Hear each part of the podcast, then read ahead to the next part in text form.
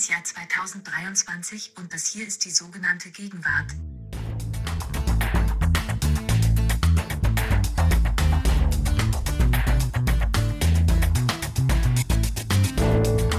Vielen Dank, treue Siri. Immer zu Diensten, wenn man dich braucht. Bist du eigentlich sterblich? Nina, meine liebe Kollegin Nina Power, meinst du, Siri ist sterblich? Oh, Ijoma, darüber müsste ich jetzt noch ein bisschen länger nachdenken. In unseren Herzen wird sie allerdings natürlich ewig leben. Ijoma, dieses leicht strange Frage hier am Anfang ähm, weist aber direkt schon auf unser großes heutiges Thema. Und zwar wollen wir heute über den Tod sprechen über unser aller Endlichkeit und eine relativ neue und vor allem immer sichtbarere Bewegung, die sich da Death Positive nennt, aber auch über sehr gegenwärtige Dinge wie Apps, die einen ständig ans Sterben erinnern und damit einen vielleicht sehr gegenwärtigen Versuch abbilden, sich den Tod fürs Glücklichsein zu eigen zu machen. Also kurz gesagt, es geht heute um das Verhältnis unserer gegenwärtigen Gesellschaft zum Tod.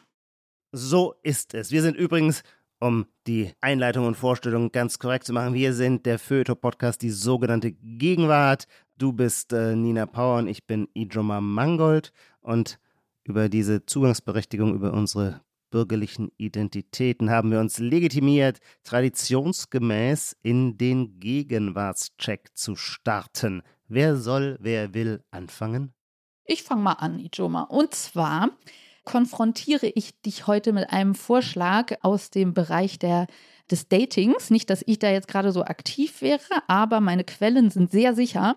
Nicht zuletzt auch kann ich das mit einer Werbung verifizieren, die auch bei uns, glaube ich, manchmal geschaltet wird von Bumble, der Dating-Site oder Dating-App. Da geht es um eine neue Formel, die du nutzen kannst, um anderen einen, ein Kompliment zu machen, aber die du auch für dich nutzen kannst, um dich sozusagen zu schmücken und als attraktiv darzustellen. Du musst nicht nur sagen, ich bin irgendwie gut gebaut und freundlich, sondern du sagst heute, ich bin emotional verfügbar, Ijoma. Was heißt das jetzt, ja? Zum einen würde ich sagen, ist das natürlich so ein Begriff wie, ich bin kein emotionaler Grobmotoriker, man kann mit mir über Gefühle sprechen, so geschenkt. Es ist aber, finde ich, es markiert einen gegenwärtigen Punkt, weil es ein Bruch ist mit der Generation beziehungsunfähig davor. Also die Millennials, die immer gejammert haben, hm, ich muss mich erstmal mit mir selber auseinandersetzen, ich kann noch nicht so, bin noch nicht bereit.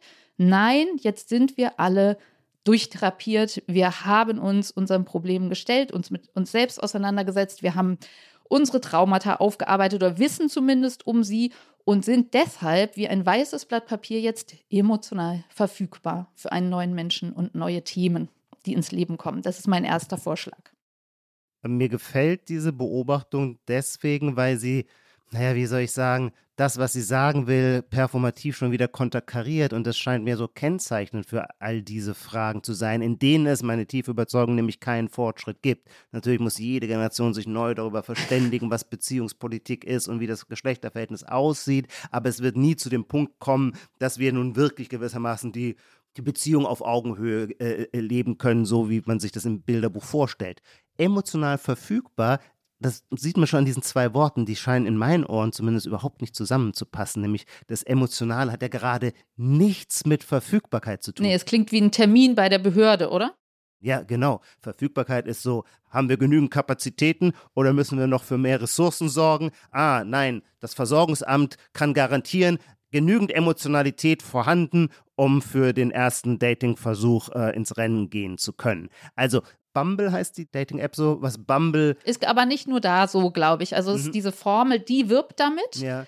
dass du das auch als Kompliment sagen ja, kannst. Ja, ja. Also ich will sagen, was äh, Bumble da ansteuert, ist, äh, ist natürlich völlig klar, warum. Als die Dating-Plattform aufkam, gab es natürlich erstmal einen Overkill an Optionen und Möglichkeiten und dann stellt man fest, wie bei allen Inflationseffekten, wenn es von etwas zu viel gibt, wird es wertlos. Also versucht man es jetzt zu verknappen, es wieder wertvoller zu machen. Was heißt in diesem Kontext wertvoller? Naja, nicht so viel hin und her wischen, sondern mehr der schreckliche Hartmut Rosa, der ist, glaube ich, der Fachmann in Deutschland für diese Frage, mehr Resonanz. Was hast du denn gegen den, Ijoma? Ah, ein Schwätzer sondergleichen. Ähm, und zwar genauso okay, auf der Kante ah, das zwischen. Wird zu weit. ja, genau, das wird zu weit. Das handeln wir mal wann anderen ab. Aber Resonanz wäre jetzt im Grunde der andere modische Begriff für emotional verfügbar. Dass das angesteuert wird, ist einleuchtend. Ob es funktioniert, indem man es seinerseits zu einem Tool macht, ist natürlich die Frage, weil emotionale Resonanz ist gerade kein Tool, sondern eine spontane Seelenbereitschaft, aber nichts, was man einfach so, so anklickt. Das finde ich sehr schön, Ijoma, dass du, also verstehe ich dich richtig, dass du mir den Punkt gibst? Ja, sehr, ja. Ist schön, dass du gleich einen Gegenbegriff vorschlägst, nämlich eine Seelenbereitschaft, finde ich, ist das Gegenteil von emotional verfügbar, oder? Also klingt jedenfalls sehr, sehr, sehr schön. Ijoma, du bist seelenbereit, gib mir deinen Vorschlag. Mein Vorschlag nimmt einen etwas größeren, würde ich sagen, größeren Zeitraum in den Blick. Das Phänomen kann man schon seit längerem beobachten, aber dazu muss es dann genügend Beispiele geben, damit man feststellt, ach, das ist tatsächlich so eine Tendenz unserer Zeit. Und ich würde es beschreiben als die Rehabilitation von fast allem nämlich außer dem Mensch. Ich erläutere das. Das beste letzte Beispiel ist ein sehr schönes, lesenswertes Buch von Jens Söhnken, das heißt Staub. Alles über fast nichts. Und in diesem Buch nimmt der Söhnken das Phänomen des Staubs in den Blick, um natürlich zu zeigen, wie wichtig der Staub ist. Nicht nur wie allgegenwärtig er ist, sondern wie wichtig und wie vieles an ihm sich ablesen lässt. Also das am meisten verachtete, das wir immer bisher zu übergehen pflegten, wird rehabilitiert als etwas ganz Wichtiges. Und diese Tendenz, die beobachte ich an allen Ecken und Enden. Ich erinnere jetzt an ein anderes, auch sehr schönes Buch von äh, dem Philosophen, Kulturjournalisten Florian Werner. Ähm, das heißt Dunkle Materie die Geschichte der Scheiße. Auch hier wird die Scheiße gewissermaßen rehabilitiert, weil sie Teil der Zivilisation ist, weil man die Zivilisation gar nicht erklären kann, ohne ihren Umgang mit der Scheiße äh, zu erläutern, weil Scheiße selber Teil eines zyklischen Prozesses ist und so weiter. Kurzum, wir rehabilitieren immer alles. Es fing eigentlich an mit verschiedenen Tierarten, die man bisher unterschätzt Bäume hat. fällt mir auch sofort ein, ne? Der Wald. Bäume, die Pilze, whatever. Alles hat immer eine totale wichtige Funktion und ist bisher unterschätzt worden und soll aus der Marginalisierung herausgeholt werden. Bis auf den Mensch. Das ist das Einzige, worüber es noch keine Rehabilitation gibt, sondern im Gegenteil. Wir leben ja, das ist nämlich auch so eine schöne Paradoxie, wir leben ja immer in, angeblich in so einer dauerapokalyptischen Naherwartung. Und trotz dieser Düsterkeit schreiben wir Bücher über jedes Phänomen und rühmen diese Phänomene, nur nicht den Menschen. Das erinnert mich natürlich an einen, an einen berühmten Philosophen des frühen 18. Jahrhunderts, glaube ich, Leibniz, der von der besten aller möglichen Welten sprach. Das spielt dann auch bei Voltaire in seinem Roman Candide eine Rolle, äh, wo der Held von einem Unglück ins andere stürzt, aber immer daran festhalten soll an dem Diktum, doch, dass dies die beste aller möglichen Welten ist. Und all diese Rehabilitationsbücher haben eigentlich auch das als regulative Idee, dass wir in der besten aller möglichen Welten leben. Gedankenstrich, wäre da nicht der Mensch, der macht dann immer den Strich durch die Rechnung. Ja, es erinnert mich halt sehr an Tiersendungen, die oder Natursendungen, die mein Vater früher geguckt hat. Und das war sozusagen die Dramaturgie, dass man ja immer so, hm, aber es wäre alles gut, aber dann kommt am Ende halt eben die Bedrohung. Also ich habe die Werbung auch für das oder die Pressemitteilung fürs Staubbuch gesehen und habe das sofort Lars geschickt und meinte, hier, Staub, wir müssen jetzt was ah ja. zu Staub machen. Ist auch wirklich ein interessantes Phänomen. Du hast total recht. Ich frage mich halt, wie neu das ist. Mhm. So, weil es mhm. einfach schon sozusagen bei Peter Wohlleben, äh, Wald, also so dieses Abschreiten, ja, ja, gewissermaßen, also steckt schon sehr viel drin, weil das auch auf Insta oder so, Lars und ich hatten das ja mit dem Putzen und dem Monotasking, dass dann eine Sache so herausgehoben wird und dadurch sich alles erklärt oder dadurch Stimmt. dann die gesamte genau. Gesundheit kommt. Ja, ja. Also es ist ja eher so ein, so ein Move, den man so macht. Jetzt frage ich mich, soll ich dir den Punkt geben, weil du es so schön erklärt hast nochmal und weil Staub jetzt sozusagen das Maximum daran ist? Nein, nicht fürs schöne Erklären, sondern immer nur fürs beobachtete Phänomen. Ich glaube, dann ist es einfach, also ich hatte schon das Gefühl so, boah, jetzt, also als ich das gesehen habe mit Staub, dachte ich auch so, jetzt ist es echt overdone so ein bisschen. Was nichts daran ändert, dass es ein wirklich schönes Buch ist. Ah, schweren Herzens, Ijoma. Du verweigerst mir den Punkt. Nein, ich, ich liebe deine Härte. Naja, also die Härte, also seit dem Fitnessstudio-Punkt, den ich dir gegeben habe, Ijoma, weiß ich nicht, ähm, wie hart ich noch bin, aber heute bin ich ein bisschen härter. Also Entschuldigung, der war wohlverdient. Ich verstehe, dass du mir den Punkt heute verweigerst, aber der mit dem Fitness, das, also über den Gegenwartscheck freue ich mich heute noch. Mein zweiter Punkt ist von Victoria und die, ich glaube, es ist für dich vielleicht ganz gut. Ganz kurz, wie schön, dass der Name Victoria zurückkehrt. Der hat so ein bisschen was von vorletzter Jahrhundertwende und ist dann eigentlich so aus den Standesregistern verschwunden. Und jetzt gibt es wieder Victorias.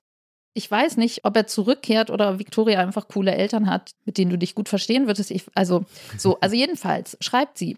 Ich gehe normalerweise nicht in die Kirche und wenn, dann noch weniger in die katholische, da ich selbst im mehrheitlich katholischen Österreich evangelisch getauft bin. Trotzdem hat es Victoria in Neudörfel an der Leiter, einem Kaff, wie wir in Österreich sagen würden, mit der Familie meines Mannes in die Pfarrkirche verschlagen. Es fand keine Messe statt, ich kürze etwas ab. Sie haben da nur reingeschaut und dabei ist folgendes gegenwärtiges Utensil aufgefallen, welches ich mit euch teilen möchte, ein Weihwasserspender. Also, wir befinden uns hier wieder im Thema, was bleibt von Corona. Funktion und Aussehen ähneln einem Desinfektionsspender. Also es, sie hat ein Foto mir dann später noch geschickt auf Nachfrage und sieht halt aus wie ein Desinfektionsspender, steht drauf Weihwasser, ist so ein bisschen so glänzend poliert. Und ja, sieht ein bisschen traurig aus, finde ich. Man hält die Hand darunter, hält ein paar Tropfen des geweihten Wassers, anstatt in die unhygienische Schale mit Weihwasser zu greifen, in die schon einige Menschen vorher ihre Finger getaucht haben. Sie schreibt, angesichts unseres laufenden Heilungsprozesses nach den Corona-Maßnahmen und deren Folgen erscheint mir dieser Gegenstand als sehr gegenwärtig. Und ja, es ist zum einen so eine Sache, die geblieben ist, zumindest in einigen Kirchen. Man kann das auch unter kirchenbedarf.de sich angucken. Und andererseits kann man natürlich jetzt auch sagen, okay, der Kirche sind in letzter Zeit gerade wieder noch mehr Leute davon gelaufen. Ist das jetzt gerade irgendwie zeigt das die komische Verkrumpeltheit dieser also eigentlich müsste man ja sagen, daran darf man auf keinen Fall rühren oder wenn dann nur ganz kurz und dann darf man auf keinen Fall diese Neuerung beibehalten. Ich weiß nicht, Ijoma, findest du es gegenwärtig? Kannst du da was ablesen? Ich finde es gegenwärtig. Ich muss kurz nachdenken, ob der Begriff gegenwärtig passt oder ob mir einfach das Phänomen als solches gefällt. Das sind ja zwei unterschiedliche Kriterien. Ich erinnere natürlich tatsächlich noch sehr, ich gehe sehr gerne in katholische Kirchen, obwohl ich nicht getauft bin. Und also ich erinnere noch sehr gut äh, im, im, Lockdown oder der, während der Pandemie wieder diese Weihwasserbecken gesperrt waren, nicht mehr benutzt waren, leer waren, eben aus infektionshygienischen Gründen. Naja, ich vergebe den Punkt, weil er gegenwärtig in dem Sinne ist, wie eine typische Handlungsweise einer 2000 Jahre alten Institution halt im besten Falle gegenwärtig sein kann. Das Katholische ist ja immer diese sehr pragmatische Verknüpfung des Erhabenen und des Banalen, äh, des Heiligen und des Irdischen. Und das kommt darin so super zum Ausdruck. Naja, der Heilige Geist lässt sich nicht daran stoßen, dass das Weihwasser jetzt äh, aus so einem Spender kommt. Es steht nämlich auch nirgends in der Bibel geschrieben, dass das Weihwasser aus einer Schale kommen muss und nicht irgendwann auch aus einer und so weiter, ja. Also Ecclesia semper reformanda, die Kirche wandelt sich ja eh immer logischerweise, so wie äh, irgendwann einer der Kardinäle beim österlichen Segen am Petersplatz dann immer erklärte, ähm, der Segen kann auch durch die Endgeräte über Fernsehen und Radio empfangen werden, ah, hat seine ja, volle Gültigkeit, ja. ja. Da sieht man schon immer die, das Katholische ist ja auch immer eine, ist immer schon Medienphilosophie gewesen. Es geht immer schon um, um Vermittlung, hat diese Affinität. Marshall McLuhan, der große Medientheoretiker, ist ja nicht ohne Grund leidenschaftlicher Katholik auf seine alten Tage geworden. Eben wegen dieser medialen Funktion des Heiligen Geistes. Das alles zusammennehmen, scheint mir das also im besten und herrlichsten Sinne e-, eine katholische Lösung zu sein, die mir äh, so von Herzen gefällt, dass ich äh, gar nicht anders kann, als diesen Punkt zu geben.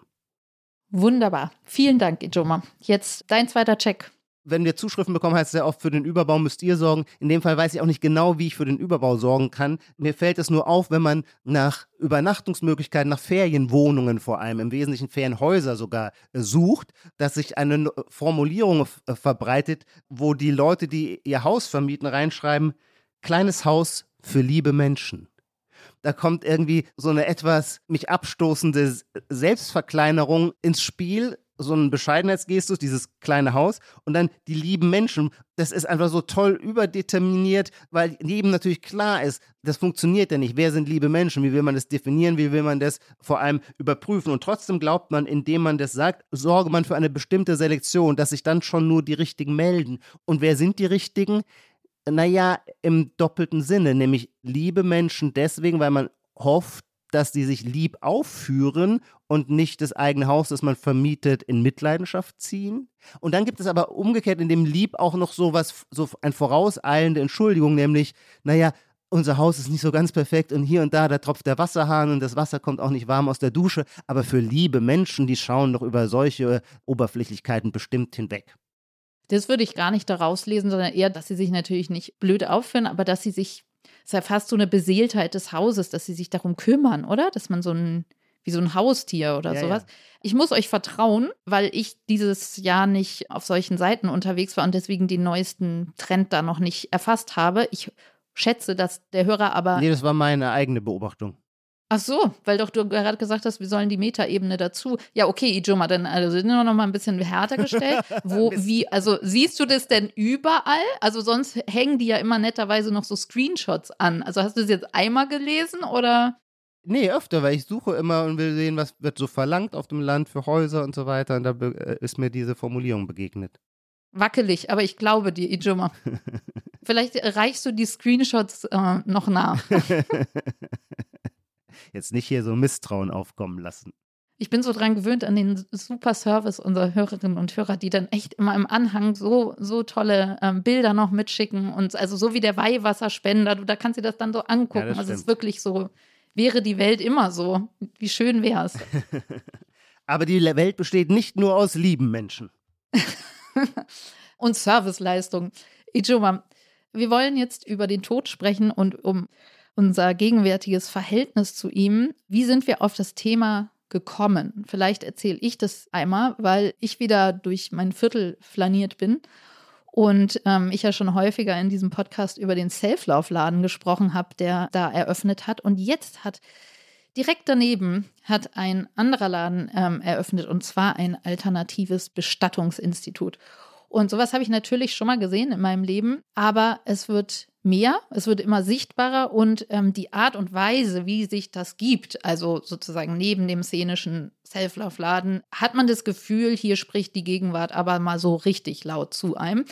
Da ist ein großes, also stehen wunderschöne Blumen im Schaufenster und direkt davor, es gibt einen Teller mit Schokokeksen für die Kinder. Drinnen ist ein Sarg ausgestellt, der bunt bemalt ist und draußen hängt so eine große, ja wie so eine Werbetafel, wo groß steht, der Tod gehört zum Leben. Dann gibt es da Flyer, die sehen so wertig und ja einfach sehr, sehr zeitgenössisch aus. Da steht auch nochmal groß drauf, der Tod gehört zum Leben. Groß steht da, das soll auf meinem Grabstein stehen. Dann kannst du hier sozusagen, ja, wie wenn du dich so durchklicken würdest, ja, begrabt mich als Diamant gepresst auf einer Almwiese. So möchte ich Abschied nehmen, kann man da ankreuzen. Laut schmeißt eine Party, dann kann man schon eintragen, spielt mir diese Songs und so weiter und so fort. Also es ist eine sehr andere Art, angesprochen zu werden auf dieses Thema, als man das so aus seiner Kindheit kennt oder vielleicht ja noch vor ein paar Jahren gekannt hat. Also eher, dass es so düster und gesetzt war und vielleicht eine Urne darum stand. So. Das ist das eine. Und dann gibt es natürlich auf Twitter den twitternden Bestatter unter dem äh, Account Thanatos Bestattung, der ständig Tweets absendet, wo er aus seiner Arbeit berichtet, was zum Beispiel eine Grabbeilage war ähm, bei einer Beerdigung, die er gemacht hat. Er bricht aber auch mit dem Alltag und sendet uns, seiner Followerschaft, Tweets, die da so lauten, ja, auch so, wo wollt ihr mal begraben sein? Sprecht ihr mit euren Toten? Der sendet sozusagen immer so kleine Botschaften rund um Tod und Trauer in unseren Alltag rein. Genau, das ist Teil einer Bewegung und zwar der Death Positive Bewegung. Vielleicht kannst du sagen, wie du mit der in Berührung gekommen bist oder wie du, was du dir da schon mal angeguckt hast. Jedenfalls ist das unser Aufhänger zu unserem Thema. Genau, ja, die Death Positive Bewegung. Ich habe am Anfang immer von Death Positivity gesprochen, das sagen die aber nicht. Wir wissen aber den Unterschied nicht. Death Positive Bewegung geht wohl zurück, jetzt so als die markante und bekannteste Person auf die Amerikanerin Caitlin Doughty. Die ist eine sehr selbstbewusste, schrille, extrovertierte Person, die sich dieses Thema zu eigen macht und im Grunde so einen Gedankengang auf den Tod anwendet, den wir als Gedankenfigur aus vielen anderen Bereichen in der Gegenwart kennen, nämlich etwas als angeblich tabuisiert darzustellen, um es dann zu enttabuisieren, damit wir zu einem gesünderen, freieren Verhältnis zu ihm kommen. Und so sagt sie, der Tod wird in unserer Gesellschaft verdrängt, über ihn wird nicht gesprochen, er ist tabuisiert und das ist völlig falsch, weil er in der Wahrheit immer und überall gegenwärtig ist und das sollten wir annehmen. Es gibt große Videoaufzeichnungen auf YouTube, kann man sie verfolgen und da sieht man sie dann, wie sie zum Beispiel äh, ganz lange immer so Death, Death, Death, Death sagt, so als sei das Wort Death ein obszönes Wort in der konventionellen Moral und diese Moral müsste aber überwunden werden. Die Analogie wäre, wenn man sich hinstellt und Sex, Sex, Sex sagt, weil man angeblich in einer puritanischen Gesellschaft äh, lebt und davon soll dann etwas ähm, Befreiendes ausgehen. Das, der Tod soll entmystifiziert werden. Ich glaube, das ist ein wichtiger Punkt, denn diese Bewegung verstehen sich selber immer auf der Seite des Lichts und der Aufklärung, ja. Man kann ja auch ein engagiertes, offenes, kommunizierendes Verhältnis zum Tod haben, den man aber insgesamt als etwas Mystisches sieht. Und das ist hier aber auf keinen Fall gemeint. Er soll entmystifiziert werden, wieder zu einem Teil des Lebens werden. Man soll äh, selbstbestimmt ihn in den Blick nehmen, um dann gewissermaßen, wie es dann immer heißt, selbstbestimmt die letzte Reise zu planen. Es hat also schon etwas. Genau, mit so einem Flyer halt, ne? Also so, wo man sich dem stellt und halt nicht denkt, oh, da, oh, das ist ja noch ewig lang hin, hoffentlich. Ich denke da lieber nicht dran, drüber nach. Nein, ich weiß, ich möchte als Diamant gepresst auf einer Almwiese enden und den und den Song dabei abgespielt haben. Genau, es ist im Grunde eine Expansion des modernen neuzeitlichen Autonomiegedankens. Der Tod als das Unverfügbare soll nun doch in den Wirkungs- und Handlungsbereich des autonomen Subjekts geholt werden. Überhaupt sind diese Bewegungen gewissermaßen alle vollständig auf der Höhe äh, unserer gegenwärtigen Mainstream-Moral, was man dann auch auf, auf einer entsprechenden Homepage sieht. Da heißt es dann, wir sind offen für alle Lebensformen. Soll auch hier ein inklusives, eine inklusive Bewegung sein. Genau, also es gibt auch gerade bei dem Thanatos-Bestattungs-Twitter-Account äh, geht es ja auch, wird, was ja auch sehr gegenwärtig ist, ein Wort gefunden, dass er lieber sagt, der Bestatter lieber sagt, Zugehörige statt Angehörige. Da geht es dann eben nicht um den Automatismus zu sagen, okay, was steht auf dem Papier und wer ist hier Vater und Mutter, sondern vielleicht ist ja der Mitbewohner oder ein weder verheiratetes noch irgendwie, also ist eine Partnerschaft besonders wichtig oder eine lesbische Partnerschaft oder queere Partnerschaft oder so, wo man dann nicht automatisch sagt, das sind die Angehörigen, sondern es gibt auch Zugehörige. Also daran sieht man ja die sehr zeitgenössische, ja, der, der, der Wunsch, ähm, das in die richtige Sprache zu packen und natürlich auch dann die Realität dieses Lebenden, der von uns gegangen ist, abzubilden. Und daran sieht man natürlich schon auch wieder das Erbarmungswürdige an solchen Bewegungen, weil sie immer erst gewissermaßen so ein Strohmann als Feindbild aufbauen müssen. Es hätte früher irgendein Bestatter gesagt, wer hier nicht hauptamtlich als Witwe dasteht, hat hier gar nichts zu suchen. Also die Vorstellung, dass früher Zugehörige aus dem Trauerprozess ausgeschlossen worden seien, halte ich für an den Haaren herbeigezogen. Ja, ich weiß nicht, also ich könnte mir schon vorstellen, wenn das jetzt so an, also da sind wir schon mitten im Thema. Ich könnte es mir schon vorstellen, ehrlich gesagt, kommt drauf an, in welchem Kontext man sich und in welchen Familien man sich bewegt und so weiter. Aber lass uns vielleicht nochmal auf dieser ganz simplen Beschreibungsebene bleiben. Es gibt dann, du hast eben schon gesagt, Websites und es so weiter. Es gibt die Sarggeschichten, über die könnte ich kurz noch berichten. Die findet man auf YouTube und äh, die geben gewissermaßen so einen anschaulichen Eindruck davon, was das jetzt im Konkreten meint, sich auf dieses neue Verhältnis zum Tod einzulassen. Im Wesentlichen meint es, glaube ich, dass die Bestattungsunternehmen ein äh, sehr offenes Ohr hat und zugewandt auf die Zugehörigen zugeht, dass man versucht, neue Rituale in die Welt zu setzen, die einen, ja, einen ritualisierten Abschied äh, vom Verstorbenen ermöglichen sehr zentral äh, ist die Frage der Urne und des Sarges. Da soll sich jeder einbringen. Ich glaube, das ist ein wichtiges Wort in dieser Todesphilosophie, dass man sich immer einbringen soll. Und am besten bringt man sich, so erzählen das zumindest, so zeigen das die äh, YouTube-Videos der Sarggeschichten, am besten bringt man sich ein, indem man zum Beispiel seine Hände in Farbe tunkt und dann macht jeder ein farbigen Händeabdruck auf den Sarg und damit wird dieser Sarg gewissermaßen individualisiert und man trägt ihn dann gemeinsam zu seiner äh, Bestattungsstelle und dann äh, darf jeder auch ein, ein Lied singen, das ihn an den Verstorbenen erinnert. Wir haben unterschiedliche Video, unterschiedliche Sarggeschichten uns angeguckt. Ich habe die gesehen, wo es noch technischer erklärt wurde, einfach, also in so einem, wie so Sendung mit der Maus oder so Checker-Tobi-Videos, wo man dann so sagt, hier, wie äh, wäscht man eigentlich einen Verstorbenen? Wie schließt man dem die Augen? Dann kann man, wenn das Lied oben nicht will, dann kann man von unten das Lied noch ein bisschen hochdrücken und man, wie dehnt man die Todesstarre weg? Also sozusagen noch viel mehr so ja, fast so wirklich so, genau, wie für Kinder erklärt. Also wir gehen da jetzt ran, wir halten die Kamera drauf. Da war dann natürlich nicht ein wirklicher Toter, eine wirkliche Tote, sondern hat sich eine von denen hingelegt und das so gezeigt. Aber so wie, was passiert da eigentlich, ja? Und nicht so dieses so zwischen Kühllager und dann kommt irgendwann das schwarze Auto und man weiß das alles gar nicht, sondern es wird hier sozusagen so voll auf die zwölf abgefilmt. So. Ich habe mich mal mit dem Thema ein bisschen schon beschäftigt, in dem Sinne, dass ich einen Text für Zeit Online für die Zeit am Wochenende geschrieben habe, gar nicht so sehr über die Death Positive Bewegung, sondern über Apps. Und die gehören irgendwie, man kann sagen, entweder als so eine kleine manische Schluckauf-Ecke oder so, eine, so, eine, so ein Side-Effekt dazu, weil ein Gedanke dieser Death Positive Bewegung natürlich auch ist, wenn wir uns dem Tod stellen, dann lasst uns ein bewussteres Verhältnis eben nicht nur für das Ende, sondern auch für die Zeit, die uns bleibt, entwickeln. Lasst uns auf das Wesentliche und das Positive besinnen. So, und hier kommen wir zu einem Punkt, wo man sagt, dass, wo es technisch genutzt wird von Apps, die, also einer heißt, die hatte ich jetzt oder habe die noch auf meinem Handy, ist jetzt gerade mal schön ausgestellt, weil äh, ich im Flugmodus bin, aber die heißt WeCroak, also wir äh, krepieren und die, Die ähm, besteht darin, dass sie einem fünfmal am Tag Nachrichten schickt und dann ploppt es so immer wie so ein SMS-Ton auf und dann steht da wieder, You're going to die. Und dann kann man so ein Zitat öffnen, was meistens so relativ random und so ein bisschen egal ist. Also es geht schon Meinst eher um du, wir diesen beide kriegen die identischen Zitate zur selben Zeit Weiß oder gibt es da irgendeinen Das- nö, glaub ich Abwechslungsalgorithmus? nicht.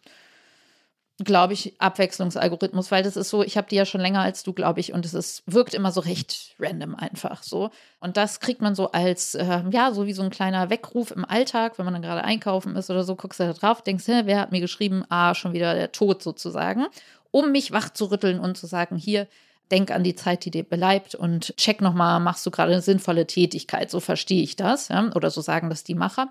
Parallel dazu gibt es Apps oder Websites, wo du dir, äh, also eine ist Final Countdown, da kannst du dir basierend auf deinen Gesundheitsdaten, aber eben auch so den harten Facts, Alter, Geschlecht, Herkunft und all sowas, mit den Daten der WHO und des Statistischen Bundesamts kannst du dir errechnen lassen, wie lange habe ich noch und dann hast du eine Uhr auf deinem Telefon und die läuft die ganze Zeit runter.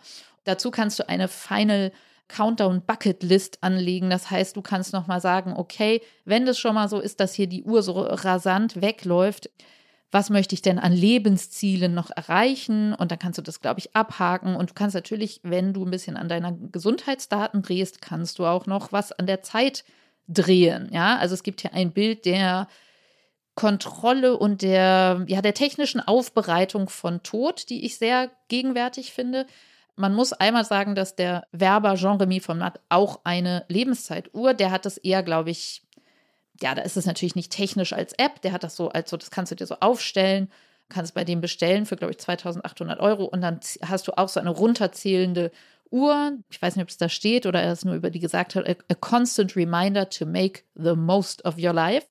Da zählt es auch echt bis auf die Sekunden runter, was natürlich in dem Sinne fiktiv ist, weil man es ja, also ist eh alles irgendwie Quatsch, weil man es ja nicht weiß, aber da wird dann auch so einberechnet, okay, den plötzlichen Kindstod hast du schon mal nicht, also da bist du schon mal nicht rausgeflogen aus dem Leben. Und so, es werden dann so Sachen einberechnet, dann landest du aber bei einer Zeit, in etwa ist das ja immer 4000 Wochen so ein Leben als Durchschnitt und dann rasen die Sekunden runter und er sagt dann halt, das ist eher ein Symbol natürlich, uns daran zu erinnern, dass wir es nicht unser Leben vergeuden sollen. Und also erstmal kann man sich fragen, kann der Tod uns glücklich machen?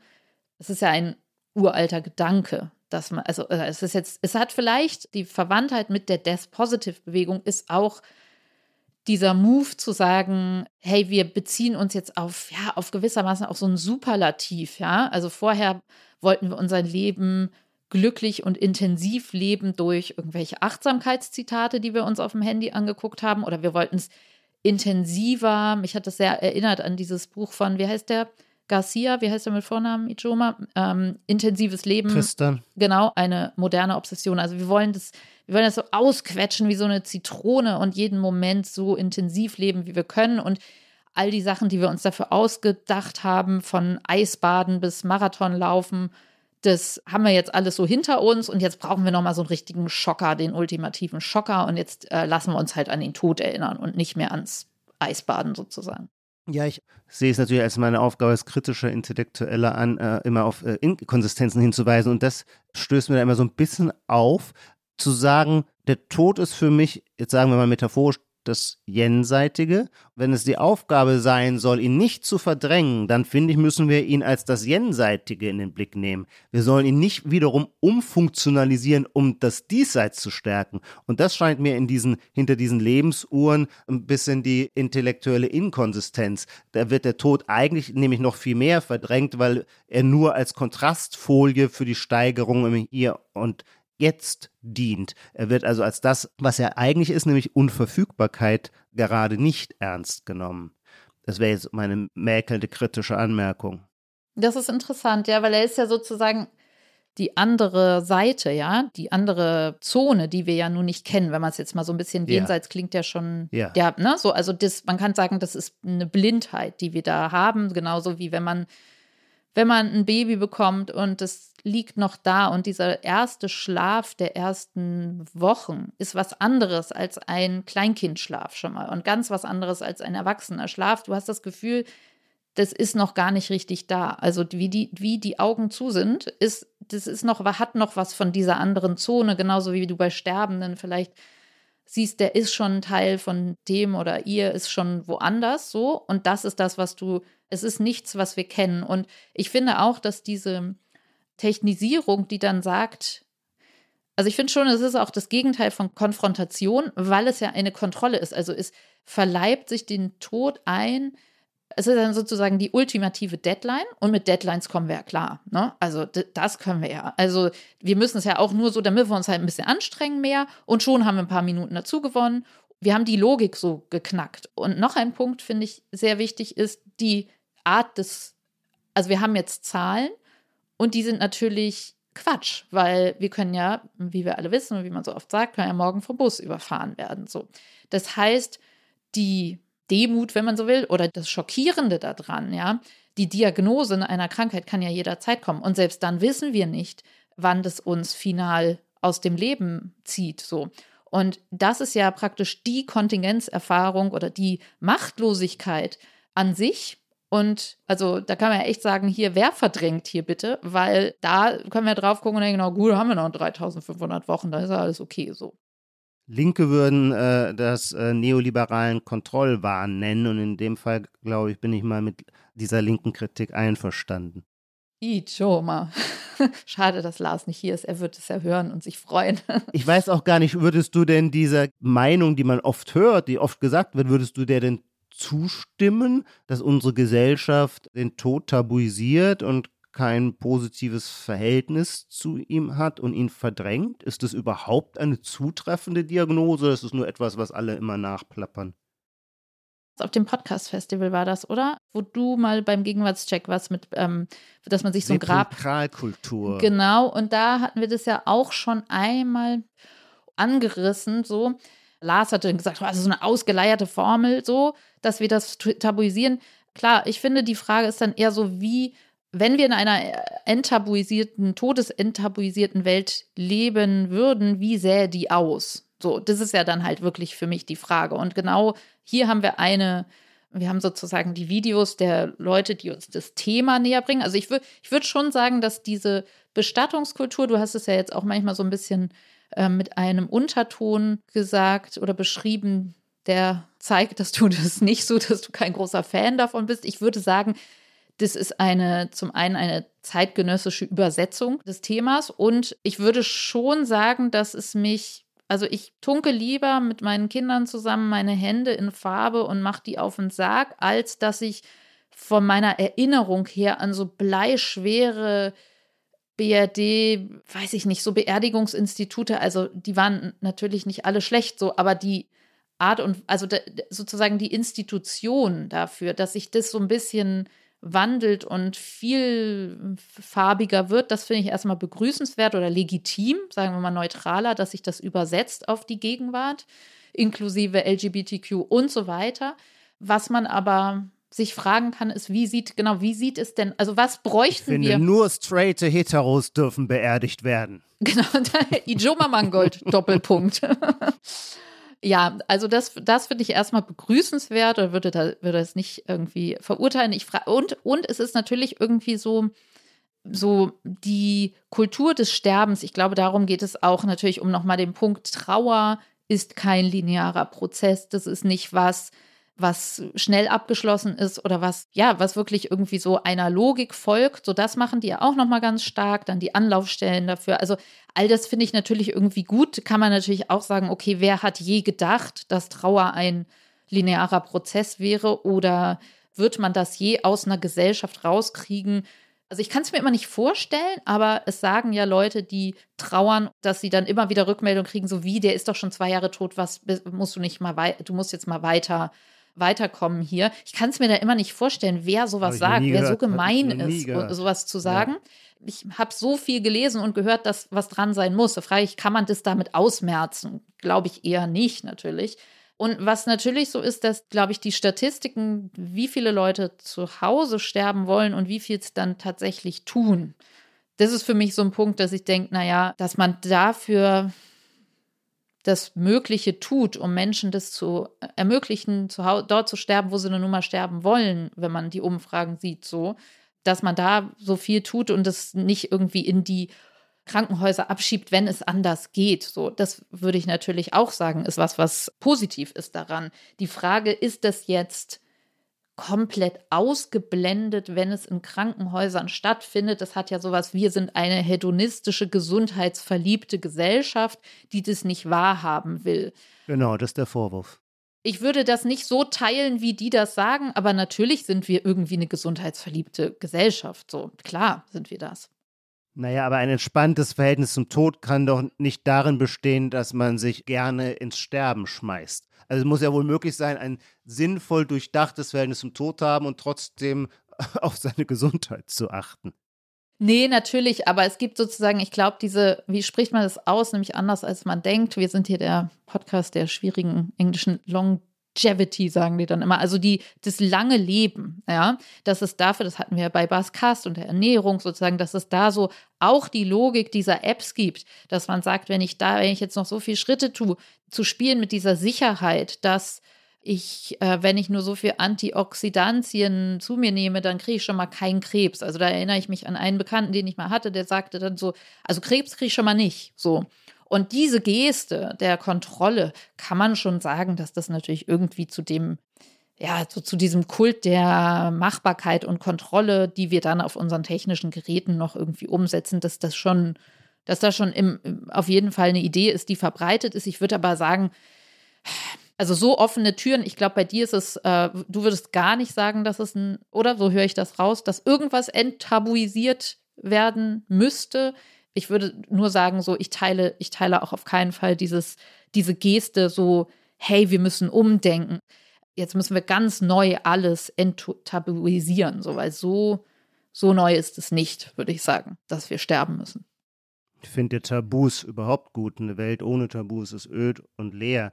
Aber du hast vorhin gewissermaßen gegenübergestellt so eine, die, die bunten Hände auf dem Sarg einer modernen äh, Bestattungskultur und im Gegensatz dazu so diese BRD Noir, äh, die Schwere, das Steife. Und ähm, da würde ich sagen, ja, das mag es so geben, das ist dann aber am Ende ja einfach eine Frage der Ästhetik und damit Geschmackssache. Ich finde gewissermaßen BRD Noir ästhetisch viel gelingender als mir biegen sich die Fingernägel, wenn ich in den Sarggeschichten diese bunten äh, Hände auf dem Kiefernsarg sehe. Warum?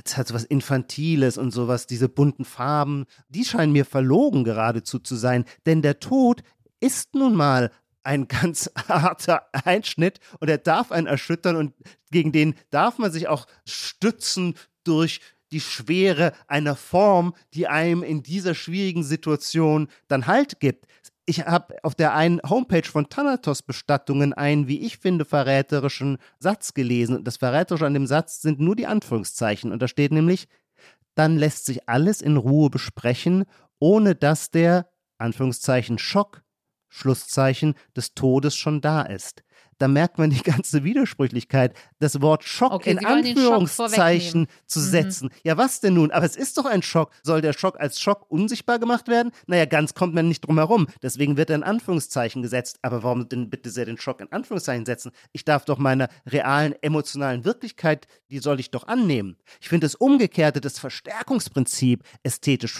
völlig überlegen. Und da denke ich immer, Gewiss ist das auch eine poetische Verklärung, aber das ist trotzdem noch bis vor kurzem Realität gewesen. Der Inbegriff theatralischer Trauerbekundung sind sizilianische Trauerfrauen, Trauerweiber, die gewissermaßen, weil es klar ist, dass dieser Schock auch nach einer expressiven Ebene verlangt, die aber der Einzelne nicht immer unmittelbar bieten und leisten kann, von der aber ein Trost ausgeht. Also delegiert man das man delegiert die Expression oder den Ausdruck des Schmerzes äh, an die Profis. Was machen die dann? Klagen. Ja, die klagen, genau, und schlagen sich mit den Fäusten auf die Brust. Das ist das Gegenteil gewissermaßen der bunten Kinderhände auf den Särgen. Und ich will das jetzt nicht bewerten. Ich will nur sagen, das ist einfach dann ästhetische Geschmackssache. Ich würde mich dann immer für die sizilianischen Trauerfrauen entscheiden. Gut, die sizilianischen Trauerfrauen schon, aber dieses BRD Noir Natürlich gab es da bestimmt tolle Menschen, die da, also es steht und fällt ja eh mit den tollen Menschen, die da arbeiten. Ja, wenn ja. ich nur diese bunten Flyer hier kriege und dann irgendwie das Gefühl, also das habe ich auch schon so, dass ich denke so, oh, wenn ich mir vorstelle, ich gehe da im Schock ohne Anführungsstriche hin und bin sozusagen ja völlig derangiert und dann duzt mich vielleicht so ein Hipster an, jetzt gemein gesagt, ja, und sagt irgendwie, hey, wie willst denn du das haben? So, dass ich dann vielleicht einfach komplett durchdrehen würde. So. Also, das ist die Gefahr. Es ist aber auch, also die, die Kinderhände auf dem Sarg, muss ich sagen, ist halt, also, wenn ich dagegen, jetzt stelle ich wieder dagegen, BRD Noir, man wird in irgendwelche Anzüge gestopft, äh, es wird einem nichts erklärt, da kommt irgendein dunkles Auto und man soll halt vor allem echt leise sein, so, und hat damit nichts zu tun da würde ich sagen, ach, irgendwie mal so ein, so ein Händchen auf so einen Sarg, um irgendwie eine Praxis dafür zu haben.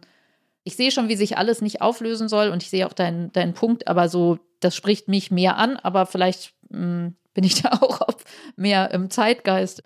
Gehe ich da einfach einen Schritt weiter mit, so. Ja, absolut.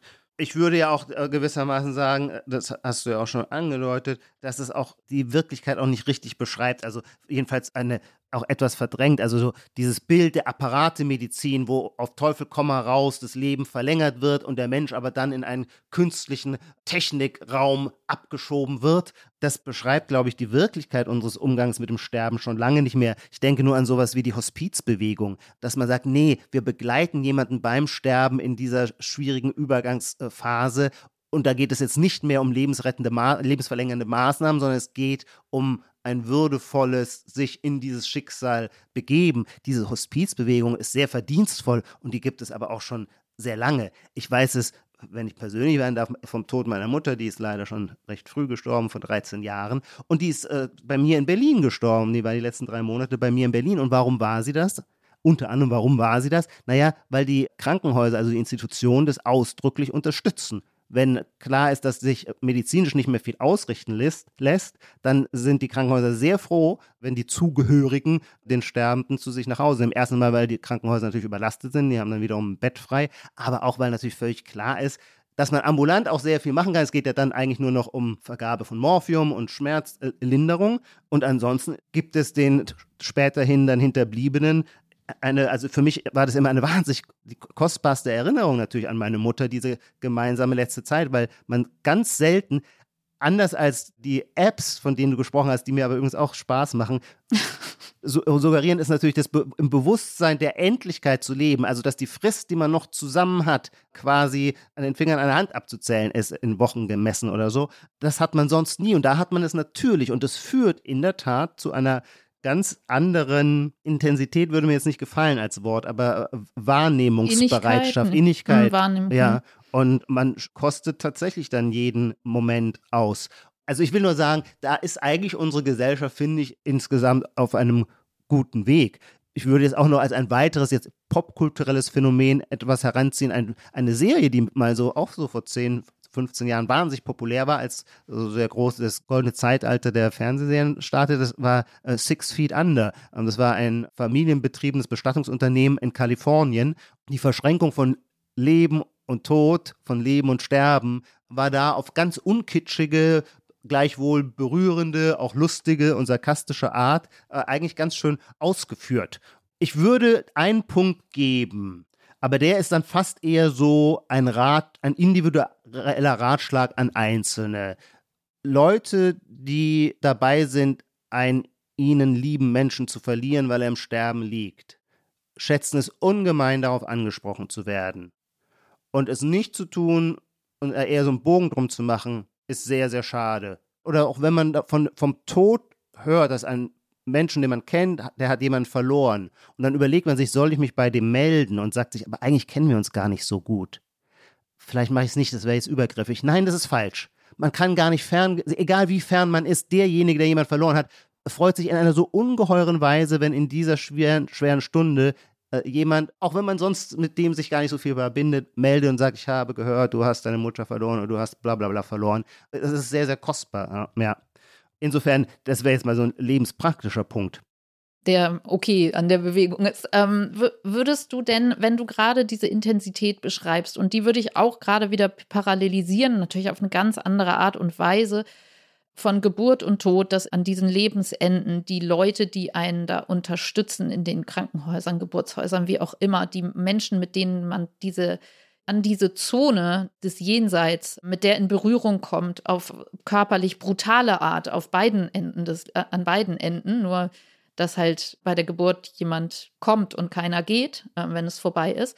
Du hast es ja gerade beschrieben und gerade dieses Buch mit dem intensiven Leben und unserer Suche danach und das, was wir, wir, wir haben ja sozusagen niedrigschwellere Intensitätsversprechen oder versuchen uns, versuchen uns irgendwie diesen Intensitätsstoff irgendwie daran zu kommen. Und das ist für mich noch eine, so eine Frage, die mich beschäftigt hat, wenn ich diese, du hast ja gerade gesagt, die machen die Apps Spaß. Für mich haben die überhaupt nicht funktioniert oder ich hatte dann das Gefühl so, lass mich damit jetzt in Ruhe. Das ist wie so, das stört mich jetzt hier richtig beim Alltag. Und wenn man jetzt so Alltäglichkeit oder ich denke auch so zeitgeistlich, brauchen wir jetzt wirklich noch mehr Imperative, die sagen, hier koste dein Leben aus und greif es so, während du es hast, so, wird man nicht, also weil das ja schon die Achtsamkeits- also da wird es einem ja die ganze Zeit auch eingetrichtert in diesen ganzen Ritualen, die man machen soll. So, wir sollen ja irgendwie das Leben schmecken und spüren. Und wenn mir jetzt noch jemand sagt, mit der maximalen Bedrohung, du stirbst jetzt, spür dein Leben, verdammt nochmal, also es reicht, ja. Also da hatte ich das Gefühl, so klar, der Alltag ist der rumpelige Alltag, aber dass der jetzt ständig gestört werden soll dadurch. Also wenn man das jetzt noch mal so ein bisschen durchgeht und sagt, ja, okay, wie, wenn ich das weiß, wenn ich mir ständig, wie oft kann ich diesen Joker ziehen? Ja, wie oft kann ich, weil ich kann mich nicht fiktiv, und vielleicht ist das ja auch einfach ein, ja, ein Fehler, das zu denken von diesen Apps so, ich kann mich nicht fiktiv in diese Zone versetzen, von der du gerade äh, gesprochen hast, so, aber ich will was davon abzapfen. Also ich will so ein bisschen Intensität von dieser krassen Sterbenszeit, wie ich irgendwie in mein Leben reinpumpen, so. Bräuchte es nicht andersrum, sowas wie eine Entlastung zu sagen, hey, Alltäglichkeit ist auch okay, ja? Also es ist sozusagen so ein, ist auch okay, wenn es mal ganz so wässrig ist, ja. Also so, verstehst du? So, das, da habe ich das Gefühl, das ist gerade irgendwie das Schlechteste, was man tun könnte, sich noch so eine App reinzuballern.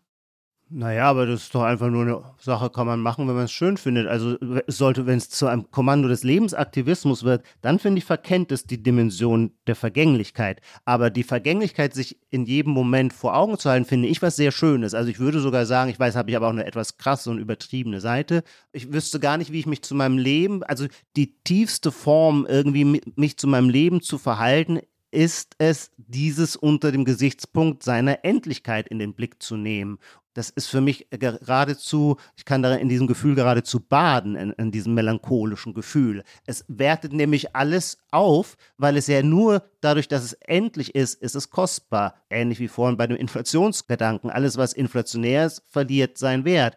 Warum das würden auch die Existenzialisten, zum Beispiel so Sartre und Simone de Beauvoir, so sagen, warum ist die Entscheidung so eine wichtige Kategorie, äh, wo wir in Freiheit Lebensentscheidung fällen? Naja, einfach nur deswegen, weil die Zeit endlich ist, weil die Frist endlich ist. Wäre sie unendlich, läge keine Dramatik auf den Lebensentscheidungen, weil wir alle Optionen durchprobieren könnten. Wir können aber weil unsere Zeit verrinnt, nur eine begrenzte Zahl an Optionen leben. Deswegen liegt auf ihnen Gewicht und das auf ihnen Gewicht liegt, das ist gewissermaßen das sinnstiftende Moment. Der Tod ist die Voraussetzung dafür, dass wir in einer Sinndimension leben. Wir können den Sinn natürlich auch verfehlen, das gehört genau dazu. Aber ohne ihn wäre quasi alles sinnlos. Es beschreibt Simone de Beauvoir auch in einem Roman Darauf hat mich gerade Eva von Redeker in ihrem Buch Bleibefreiheit hingewiesen. In einem Roman, der heißt, glaube ich, Fosca, erzählt sie von einem Renaissancefürsten, der unsterblich wird. Und das ist für, für den ist es quasi unmöglich, Sinnstiftung herzustellen, eben wegen dieses kompletten Mangels an Endlichkeit. Aber wie schaffst du es dir, also die, da sind wir natürlich irgendwie, das, das ist ja ein, ja, eine ewige Übung, ja. ja. Nur mir scheint es da aus ein bisschen, also ich glaube, klar kann man sagen, ja, kann sich jeder aussuchen, aber wir leben ja, also ich spreche jetzt über die Kulisse, in der wir leben. Und wenn die ist, verschwende bloß keine Zeit, ja, das kann ja auch einen verrückt machen. Beziehungsweise, wie schaffst du die Dosierung oder wie schaffst du es, also funktioniert dann die App für dich? Nicht, aber nicht als Aktivitätskommando. Das, das, das ist, so nehme ich das gar nicht wahr. Im Sinne von, oh, ich muss jetzt noch intensiver leben. Nee, nee. Ich will mir nur immer bewusst sein, wie die Zeit vergeht. Ich will wissen, ich bin jetzt definitiv älter, als ich es gestern war. Und ich bin jetzt älter, als ich es vor zehn Jahren war. Und das verändert die Lebensformen. Andere, manche Dinge kann ich nicht mehr, manche funktionieren nicht mehr so schön, manche machen leider Gottes auch nicht mehr so viel Spaß und so weiter. Und um diesem Wandel und dieser Metamorphose alles Lebendigen gerecht zu werden, muss ich doch ein Bewusstsein vom Verrinnen der Zeit haben. Und es ist ja auch so das alte barocke Bild der Sanduhr, wo dieser feine Strahl, das ist ja ein starkes Bild, weil der einzelne Sandkorn hat fast kein Gewicht und man merkt die Sekunde, die vergeht, kaum und denkt in diesem unendlichen Sandmeer, es ist unbegrenzt und dann schaut man aber nach einer Stunde wieder hin und stellt fest, ah, das ist zwischen oben und unten, hat sich doch schon geändert. Und oh, die Hälfte des Lebens, berühmtes Gedicht von Hölderlin, Hälfte des Lebens, ähm, da sind wir jetzt, da bin ich jetzt, du noch nicht, da bin ich jetzt schon eindeutig in der zweiten Hälfte angekommen. Das macht ja was mit einem und zwar im Sinne eines bewussten Lebens. Also ich fände ein bewusstloses, das, das nicht immer diesen Aspekt der Endlichkeit und der Vergänglichkeit im Blick behält. Ich finde es sehr spannend, vielleicht als kleines Fazit, weil wir schon am Ende unserer Zeit sind, dass du mit dieser Bewegung weniger anfangen kannst oder der Ästhetik davon, aber so wie ich das höre, mehr mit diesen Remindern. Also ich habe das ja. Gefühl, ich werde das jetzt, wenn das Thema durch ist, sofort deinstallieren. Die Fliege, die mich jetzt ein paar Wochen genervt hat, ist jetzt endlich aus dem aus dem Raum. Lass mich noch einen kleinen Exkurs machen, weil das ist, glaube ich, schon wichtig, wenn man jetzt über den Tod in der Gegenwart redet, sollte man nicht aus dem Blick verlieren, dass der Umgang mit dem Tod, also der Umgang mit der Sterblichkeit, logischerweise eine anthropologisch, eine kulturelle Konstante ist, weil der Mensch ist das Wesen, das sich seiner Sterblichkeit bewusst ist. Das unterscheidet ihn das Hauptdifferenzkriterium von allen anderen Tieren. Und das macht ja etwas mit ihm. Deswegen bringt er kulturelle Praktiken hervor, wie er mit, diesem, mit dieser Todesbewusstsein umgeht und er findet ganz unterschiedliche Antworten. Was an dem Phänomen, das wir jetzt beschrieben haben, so interessant ist, ist dieser Versuch, der Versuch, den Tod zu verdienstseitigen, ihn zu säkularisieren. Viele Antworten in der Vergangenheit waren solche, die ihn äh, theologisiert haben aber immer davon ausgingen, dass, dass eine zentrale, also von Martin Luther gibt es dieses berühmte Kirchenlied, mitten wir im Leben sind vom Tod umgeben. Das ist gewissermaßen die Conditio Humana, das ist die Voraussetzung. Dann kann man sich überlegen, wie geht man damit um. Und dann gibt es unterschiedliche Antworten. Es gibt gewissermaßen die platonische Antwort, die formuliert beispielhaft für die armländische Geschichte Sokrates, als er, als ihn die Athener Bürgerschaft zum Schirlingstod verurteilt hat und seine Freunde besuchen ihn und stehen um sein, in seiner Gefängniszelle um ihn herum. Und jetzt muss er seine, und sie sind ganz verzweifelt, äh, weil sie diesen besonderen Menschen verlieren werden. Und jetzt will Sokrates sie trösten. Und wie macht er es? Indem er die unsterbliche Seele stipuliert, weil er sagt, unser Körper ist doch nur etwas, was von der Seele gesteuert wird, etwas Äußerliches. Und was stirbt, wenn wir sterben? Es ist nur der Körper, aber nicht die Seele. Die bleibt. Das soll die Hinterbliebenen trösten. Das ist ein eine Konzept, das der unsterblichen Seele. Das Christentum hat diesen platonischen Anstoß aufgenommen. Da ist der Tod dann sogar, und das spielt zum Beispiel in der Gegenwart dann immer gar keine Rolle, der Tod ist da immer auch ein Tor zu einer neuen Welt. In erster Linie wissen wir darüber natürlich nichts. Das ist das Beängstigende, äh, dass er mit dieser radikalen Qualität des Nichtwissens oder der Ungewissheit daherkommt. Aber es ist Tod, wo ist dein Stachel? Zentrale, ganz wichtige Formulierung aus den Psalmen. Es ist dann Jesus Christus, äh, der durch seinen Tod unseren Tod aufhebt und dem Tod den Stachel zieht. Das ist auch eine Art des kulturellen Umgangs. Also ich unterschreibe das alles in dem, in dem Setting, in ja. dem wir leben. Aber ich finde es so interessant, was funktioniert. Das kann ja, also, und das ist ja offensichtlich, was, wie man an uns sieht, vielleicht einfach individuell, was funktioniert als Reminder, ja, wenn man jetzt sagt, oder Carpe Diem ist ja so ein Spruch, der geschnörkelter Schrift auf Tassen weltweit steht oder auf ähm, Wandtapeten, ja. Jetzt hat man halt eine App, also ist das alles dasselbe oder was, also Okay, darf ich mit einem kunstgeschichtlichen Bild schließen, das das für mich ganz gut ausdrückt? Es gibt ja die berühmten, vor allem bei den Holländern im 17. Jahrhundert, die berühmten Stillleben, die zeigen sehr gerne zum Beispiel erlegtes Wild, also irgendwie ein, ein Fasan, den man gejagt hat, oder auch ein Schinken auf einem Silbertablett und meistens so eine leicht schon angeschälte äh, Zitrone. Da ist gewissermaßen die ganze Sinnlichkeit, das, was du das Carpe Diem nennst, die ganze Sinnlichkeit des Irdischen äh, wird hier gefeiert und inszeniert und gleichzeitig ist aber auch immer in dem Bild schon zu sehen, dass es vergeht, dass der Schimmel am Schinken quasi auch schon ansetzt. Und die Kostbarkeit dieser Sinnlichkeit ist nicht zu haben ohne seinen Schimmel- und Verrottungsprozess. und darin, finde ich, wird beides gleichzeitig gefeiert, das Leben und der Tod oder das Todesbewusstsein.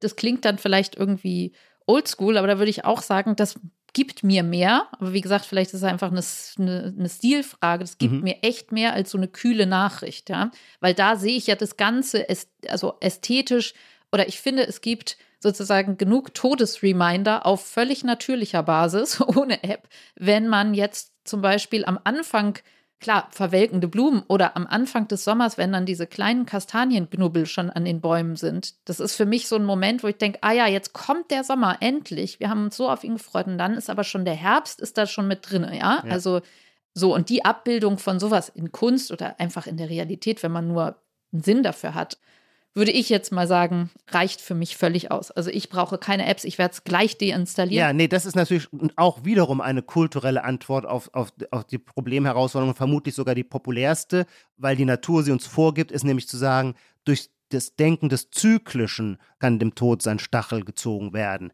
Kann es das wirklich? Ich finde, wir können die Sendung nicht beschließen, ohne noch auf eine radikale Gegenposition zu verweisen, die sich mir intuitiv nie erschlossen hat, die ich aber intellektuell irgendwie zu würdigen vermag. Das ist der große Nobelpreisträger äh, Elias Canetti, der sein ganzes Leben lang sich abgearbeitet hat mit dem Tod und immer sagte, er verfluche den Tod und er hat, nannte ihn, der Tod ist ein Skandal und er wollte sich einfach nicht beruhigen lassen. Er wollte sich nicht damit abfinden, dass der Mensch sterblich ist ich habe diese Rebellion gegen die Bedingtheit des Lebens nie verstanden, weil ich eher mich hineinfüge ins so Gegebene. Das finde ich irgendwie den besseren Flow. Angenehmer. Ja, angenehmer, besseren Flow. Aber diese Gegenposition, die, die kann man, namentlich wenn man so einem, auch eine maßlos narzisstische Figur ist wie Elias Canetti, dann muss einem der Tod natürlich als Skandal erscheinen er gibt noch einen anderen, wie ich finde, interessanten Blick. Habe da noch ein Zitat gefunden, das ich gerne bringen will, weil das einen Außenblick hat. Nämlich, wenn man von den anderen, die den Tod eines Menschen beobachten, von der Perspektive draufschaut, dann schreibt Canetti,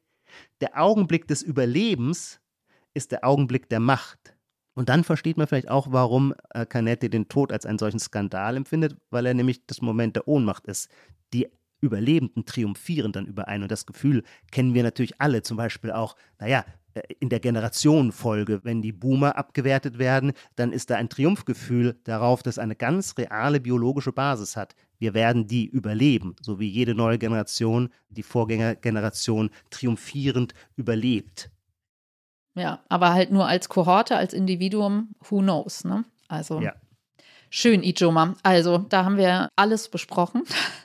Jetzt drehen wir wie, wie gerne am Ende nochmal auf ein komplett anderes Thema. Und zwar freue ich mich richtig, dir heute die Prognosefrage stellen zu können, weil sie, hoffe ich, sehr zu dir passt. Und zwar kommst du aus oder lebst in Berlin unter anderem und es eröffnet jetzt eine äh, Berliner Institution, in Hamburg und zwar das Grill Royal. Kommt nach Hamburg, hat sozusagen eine ist da schon. Das ist eine Zweitfiliale. Oh, Ijoma war da schon. Ich war noch nicht raus. drin, aber ich bin kürzlich dran vorbeigelaufen, war ganz überrascht, als ich es sah. Genau, und oh, dann weißt du mehr als ich. Jedenfalls war ich auch auf, ähm, auf der Seite schon und habe, also ich bin noch nicht vorbeigelaufen, aber da wird ja sozusagen, wird man gefragt, Boris Pofalla fragt, ob das kühle Hamburg den eklektischen Berliner Schick annimmt, den offenen Hedonismus, den Grillglam, Fragezeichen, so.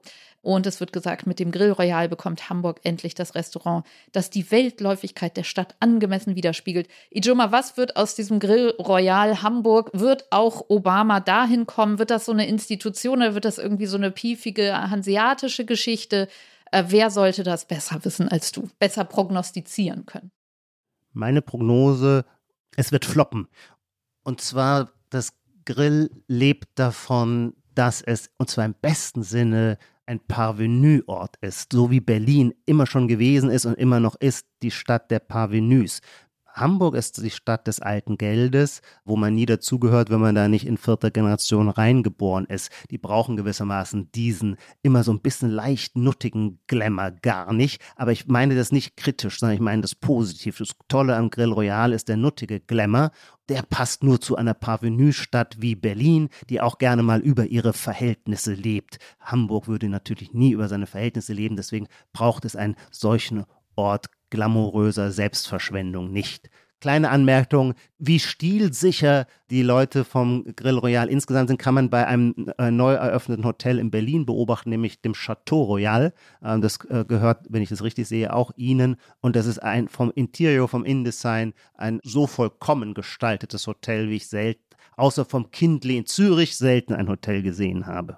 Darf ich einmal noch nachfragen, wenn du sagst, es wird floppen, weil das alte Geld geht da ja vielleicht trotzdem hin, weil es lecker schmeckt. Aber meinst du floppen im Sinne von finanziell auch oder wird es sozusagen laufen, aber nicht die, also es wird einfach nicht. Ich glaube, bei etwas wie dem Grill Royal kann es keinen sterilen Erfolg geben. Steriler Erfolg definiert als okay. funktioniert kommerziell, aber nicht kulturell. Das funktioniert, glaube ich, nicht. Also diese Programmatik muss sowohl kulturell wie finanziell, da muss die Freude an dieser Form des Geldausgebens, muss, das muss zusammenfallen. Okay, es wird floppen, floppen. Es wird floppen, floppen. Herrlich. Vielen Dank, lieber Ijoma. Und bis bald. Bis bald. Die Titel aller Bücher, Artikel, Filme, Songs oder Serien aus dem Podcast finden Sie in der Podcast-Beschreibung. Bei Anregungen, Kritik und Lob schreiben Sie uns gerne an gegenwart.zeit.de.